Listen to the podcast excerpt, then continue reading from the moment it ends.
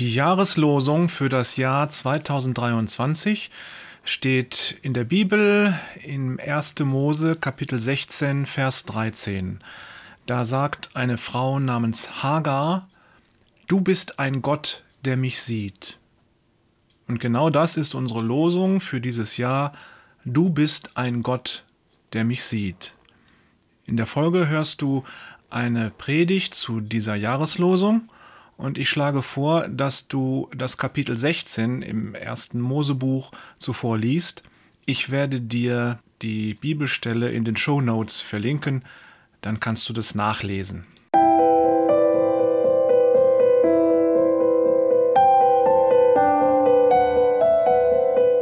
Und, hast es gelesen?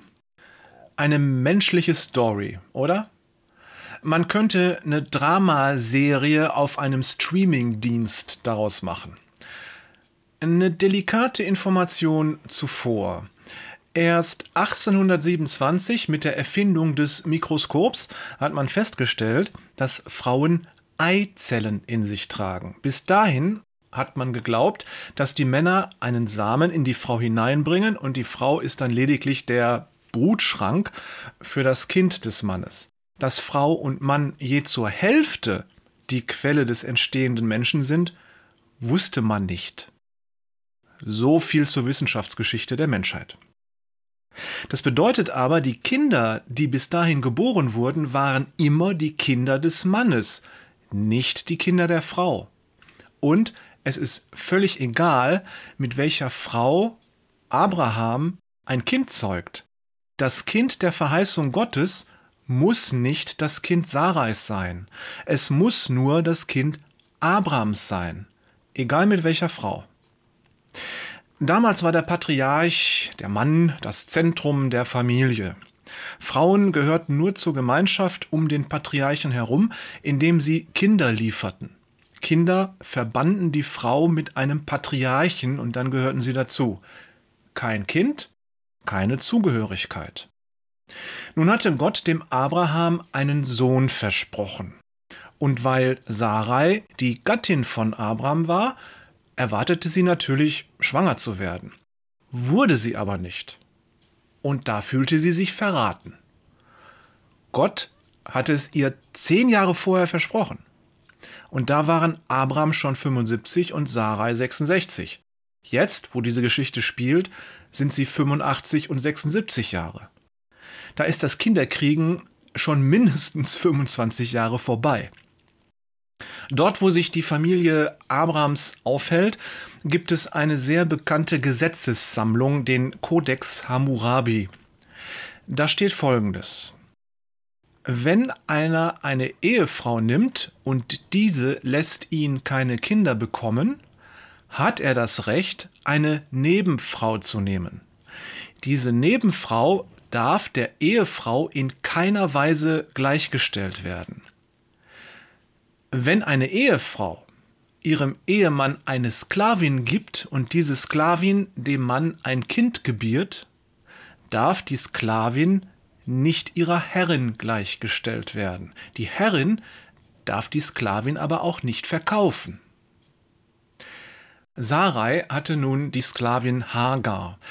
Das hebräische Wort für Sklavin, das da in diesem Text steht, wird meist benutzt für eine fast freundschaftliche Begleiterin einer Frau, die immer für sie da ist und so um sie herum ist. Sie ist Sklavin, ja, aber es hat auch was Freundschaftliches. Nun ist Sarais Idee, sie gibt die Hagar ihrem Mann Abraham und der soll sie schwängern. Das Kind, das daraus entsteht, ist Abrahams Kind der Verheißung. Und weil Hagar Sarai gehört, ist das Kind rechtlich Sarais Eigentum. Also alles prima. Ist schlau gedacht, rechtlich alles völlig okay. Und im Kodex Hammurabi steht es ja auch so drin, dass man das machen kann. In Vers 2 steht, und Abraham gehorchte der Stimme Sarais keine Diskussion. Abraham, der Patriarch, gehorcht seiner Frau in dieser Sache. Rechtlich okay, aber auch delikat, würde ich sagen. Es ist so eine gewisse Spannung da drin, dass der Mann, der eigentlich hier immer das Sagen hat, einfach so, ja, klar, sagt. Diese Ereignisse geschehen so etwa 2000 vor Christus. Abraham und Sarai stammten aus dem heutigen Irak, aus Ur in Chaldäa. Sie waren also arabischer Herkunft. Und ihr wisst, wie arabische Frauen und Männer aussehen? Hagar, die Sklavin, war wahrscheinlich wesentlich jünger als Sarai. Und sie kam aus Ägypten. Ägypten war modern. Ägyptische Ärzte beschrieben damals in diesen Jahren zum ersten Mal die Schizophrenie. Es gab Literatur, Handel, Handwerk, kulturellen Austausch. Ägypten war für die Menschen im vorderen Orient auch sehr exotisch. Es war das Tor zu einer fremden Welt, nach Afrika, da wo die Menschen so dunkelhäutig und schön sind. Es gab also eine Kultur voller Leben und Hagar eine junge, exotische ägyptische Frau. Sarai gibt dem Abraham die Hagar und sagt, mach die schwanger. Und dann steht da ganz lapidar, er ging zu Hagar. Jedenfalls scheint er die Aufgabe nicht lange hinterfragt zu haben. Denn dann steht da genauso lapidar, und sie wurde schwanger. Hagar gewinnt automatisch an Würde, wenn sie schwanger geworden ist, auch wenn es rechtlich gesehen nicht ihr Kind ist, sondern das von Sarai und Abraham. Sie kann es nicht lassen, Sarai abschätzig zu behandeln. Sie wird hochmütig. Schließlich wird sie Mutter und Sarai nicht. Hagar setzt bei Sarai kleine Nadelstiche. Nichts, wofür man sie bestrafen würde, aber so, dass die Menge der kleinen Stiche Sarai quälen. Heute würde man das Mobbing nennen. Sarai lässt das wohl offensichtlich eine Weile über sich ergehen und dann geht sie zu Abraham. Sie gibt allen Ernstes ihm die Schuld. Das Unrecht an mir treffe dich. Und sie ruft allen Ernstes Gott zum Zeugen. Yahweh richte zwischen dir und mir. Das heißt, Sarai ist eifersüchtig. Und offenbar, könnte man annehmen, hat Abraham es sichtlich genossen, mit der exotischen Frau. Und Sarai merkt, dass es ein Fehler war, Abraham zu vertrauen. Abraham hört sich das alles an und dann sagt er, sie ist deine Sklavin, mach was du willst. Rechtlich okay, aber menschlich richtig mies. Also als Streitschlichter taugt Abraham nicht. Sarai lässt sich das nicht zweimal sagen und nimmt Hagar so richtig an die Kandare. Kein Mobbing, nein, sondern Gewalt, böse Worte, böse Blicke, Schläge, Überstunden, Drecksarbeit, Erniedrigung und Demütigung. Hagar kann das nicht aushalten. Ihre eigene Bosheit gegen Sarai kommt nun gewaltig zu ihr zurück. Und sie flieht, schwanger wie sie ist, in die Einöde, in die Wüste, Wilde Tiere sind da. Wo gibt es Wasser? Finde ich Früchte zum Essen? Oder werden Beduinen mich möglicherweise einfangen und wiederum versklaven?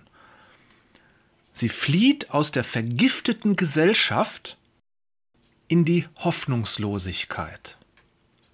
Sie hatte Hoffnung und Freude, sie hatte ein Zuhause, und da flieht sie nun raus, weil das vergiftet ist durch ihre eigene Schuld, muss man zugestehen, aber sie flieht in die Hoffnungslosigkeit. Alles ist besser, als bei Sarai zu bleiben. Du merkst, das ist eine Geschichte der Hoffnungen, Zukunftsperspektiven, gute Wünsche. Es ist eine Geschichte der Gefühle, Freude, Angst, Zweifel, Verzweiflung, Wut, Hass. Es ist eine Geschichte der menschlichen Schwächen. Überheblichkeit, Eitelkeit, Hochmut und Bosheit. Und mal ganz ehrlich, es ist eine Geschichte, in der hauptsächlich die menschlichen Schwächen sichtbar werden. Und das Ergebnis? Lebensgefahr. Und die Schwächsten sind wie immer die Opfer, ein ungeborenes Kind und eine Sklavin. Aber ist denn die Familie Abraham nicht Träger der Verheißungen Gottes und ist Abraham nicht das große Glaubensvorbild für Juden, Christen und Muslime. Ohne Abraham gäb's uns nicht. Ohne Abraham gäb's Judentum, Christentum und Islam nicht. Aber dann ist er dann doch nur ein Mann. Ein Normalo. Und mit seinen 85 Jahren ist er alles andere als weise. Und Sarai ist offensichtlich auch nicht unbedingt eine Frau des großen Gottvertrauens. Und vielleicht musste Gott deswegen nochmal 15 Jahre warten, bis die beiden so weit waren, tatsächlich den Sohn der Verheißung, den Isaak, zu bekommen. Nun, Hagar flieht, damit sie nicht mehr von Sarai gefunden wird. Besser in Lebensgefahr, als von Sarai weiter gequält zu werden. Sie macht den Rückzug und der Engel Gottes findet sie dennoch. Wenn in der Bibel ein Engel Gottes auftaucht, dann sagt er normalerweise, fürchte dich nicht, weil so eine Erscheinung eines Engels, die ist so göttlich, herrlich, fürchterlich, dass die Leute erstmal vor lauter Angst geradezu vergehen. Deswegen muss ein Engel immer erst sagen, fürchte dich nicht. Zu Hagar kommt aber der Engel als ein Seelsorger. Er muss nicht erst sagen, fürchte dich nicht. Er kommt gar nicht fürchterlich, sondern sanft und beruhigend. Und als guter Seelsorger stellt er die richtige Frage. Wo kommst du her und wo gehst du hin? In unserem Text ist das dann mit einem Satz des Hager zusammengefasst, aber man kann sich vorstellen, dass sie erstmal alles sich von der Seele geredet hat. Und dann tröstet der Engel sie und gibt ihr neuen Lebensmut. Gott hat dein Flehen gehört. Und dann gibt er eine Beschreibung ihres Sohnes, der Ismael genannt werden soll. Er wird sein wie ein wildes Zebra. Das gab's damals in der Gegend dann noch. Er wird ständig im Streit sein. Alle gegen ihn und er gegen alle. Nun, das klingt in unseren Ohren nicht gut, oder? Aber denken wir mal 4000 Jahre zurück da ist der Alltag Überlebenskampf. Staatengebilde, die einigermaßen Sicherheit bieten, die gibt's nur selten. Und da, wo Hager sich gerade aufhält, ist Niemandsland. Da muss ein Mann mit Wildheit die Feinde erschrecken, bevor die angreifen. Wild zu sein ist Überlebensgarantie. Und unter diesem Aspekt ist die Verheißung für Ismael das Allerpositivste, was eine Mutter über ihren Sohn hören kann. Das ist die Garantie dafür, dass der Sohn dann auch eine Familie nicht nur gründen, sondern auch beschützen kann. Also vor ihrem geistigen Auge sieht sie einen heldenhaften, siegreichen Mann, ihren Sohn. Sie soll zurück zu Sarai gehen und sich hier unterordnen, sagt ihr der Engel. Aber das Versprechen Gottes, dass Ismael ein zäher Bursche wird, das macht sie selbst stark und zäh. Und sie wird Sarai aushalten. Wär doch gelacht. Wichtiger ist aber noch, Ismael ist ein Teil der Geschichtspläne Gottes. Ismael ist nicht einfach ein Fehltritt. Er ist Gott gewollt. Und auch das kann man sich vorstellen, ist etwas, worüber Hagar sich freut. Alles, was passiert ist an Schmerzen, Brutalität, Bösartigkeiten, das ist nicht einfach verschwunden. Die Wunden in der Seele sind tief. Aber Hagar begreift, dass Gott da ist und Pläne mit den Menschen macht, unabhängig von deren Schwächen. Hagar wurde marginalisiert. Sie ist von Sarai benutzt worden für ihre Zwecke. Abraham hatte seinen Spaß und hat sich dann nicht um sie gekümmert. Beide, Sarai und Abraham, haben nur auf sich selbst gesehen und sie haben Hagar übersehen. Sie haben über sie hinweg gesehen, ja durch sie hindurch. Gott aber sieht sie an. Sie sagt, Gott, du bist ein Gott des Sehens. Ich habe dem hinterhergesehen, der mich angesehen hat, sagt sie von dem Engel. Hagar hat Ansehen bei Gott, das merkt sie jetzt. Wohlgemerkt, sie ist nicht unschuldig und das wird ihr hier auch nicht weggenommen. Sie hat ihrer eigenen Bosheit die Zügel schießen lassen. Und doch, Gott sieht sie an. Er kennt jede Faser ihrer Persönlichkeit, die guten und die bösen Teile. Und dennoch, sie hat Ansehen bei Gott. Warum? nicht weil sie ein Opfer geworden ist. Das hat nichts mit Mitleid zu tun. Auch nicht, weil sie schwanger ist. Gott sieht jeden Menschen an. Und er hat mit jeder Frau, jedem Mann einen Plan. Und wenn dieser Mensch nicht mehr weiter weiß und wie Hagar in einer Einöde, in einer lebensgefährlichen Wüste sitzt, mag es auch eine geistliche Wüste sein oder eine psychische Wüste, dann kommt Gott und sagt, ich sehe dich, ich sehe dich an und ich habe mit jeder Frau, mit jedem Mann einen Plan, ganz egal wie gut oder schlecht ein Mensch ist. Gott schaut nicht an dir vorbei, er schaut dich an. Er schaut nicht durch dich hindurch, aber er durchschaut dich. Und dennoch macht er dich zu einer angesehenen Frau, zu einem angesehenen Mann. Mich auch. Und genauso jeden Menschen, den du und ich kennen und vielleicht nicht mögen oder vielleicht sogar hassen. Wir können das Urteil über andere Menschen ruhig Gott überlassen. So wie er einen Plan mit Hagar und Abraham und Sarai hatte, so hat er einen Plan mit dir und mir und mit jedem Menschen. Und wenn wir in diesem neuen Jahr Menschen begegnen, dann denkt dran, diese Frau, dieser Mann werden von Gott angesehen. Und, das muss man in unserer Zeit auch sagen, Gott sieht jeden Menschen an, unabhängig davon, zu welchem Geschlecht sich dieser Mensch zählt, ob Mann oder Frau oder alles andere dazwischen, denn er ist ein von Gott geschaffener Mensch und Gott sieht ihn an und hat einen Plan. Das dürfen wir in diesem Jahr wissen. Gott hat einen Plan für jeden von uns und du bist von ihm gesehen. Amen.